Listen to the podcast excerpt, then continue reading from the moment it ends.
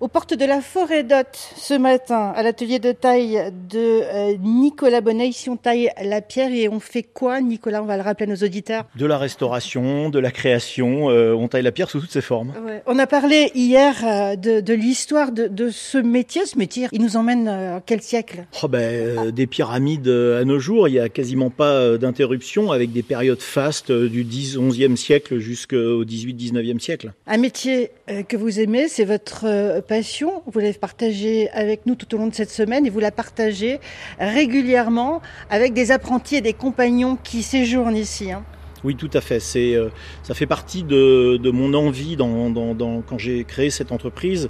Euh, c'était évidemment de pratiquer mon métier, mais je voulais aussi transmettre parce que il nous faut des jeunes, les jeunes qui entendent euh, ces mots-là. Venez, venez, on a des métiers incroyables. Les métiers du bâtiment sont merveilleux et permettent d'évoluer dans la vie sans aucun souci. Alors un jeune qui vous écoute et qui se dit ah pourquoi pas la taille de pierre, il fait comment? Ben, Il vient me voir, euh, on va discuter, je vais lui parler des formations.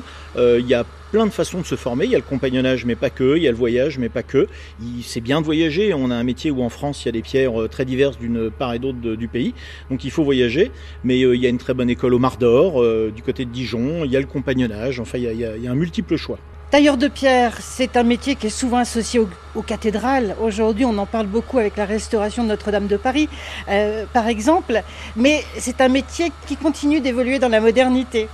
Oui, tout à fait, parce que c'est assez incroyable et c'est paradoxal, mais on est en train de redécouvrir qu'il y a de la pierre sous nos pieds et que la pierre est un matériau écologique résilient. Hein, les architectes parlent de résilience. La résilience, c'est la capacité d'un matériau à être réutilisé un siècle, deux siècles, trois siècles après. Aujourd'hui, on se doute bien que n'importe quelle maison, n'importe quelle cathédrale, on la démonte, on fait autre chose avec. En plus, c'est un matériau naturel, local, avec des méthodes d'extraction très saines. Euh, on n'a pas des volumes qui sont fous et ce qui permet de pas trop endommager le site et la nature. C'est par excellence un matériau d'avenir. Alors j'ai dit, on est aux portes de la forêt d'Aude. Ici, on est un petit peu perdu en pleine campagne.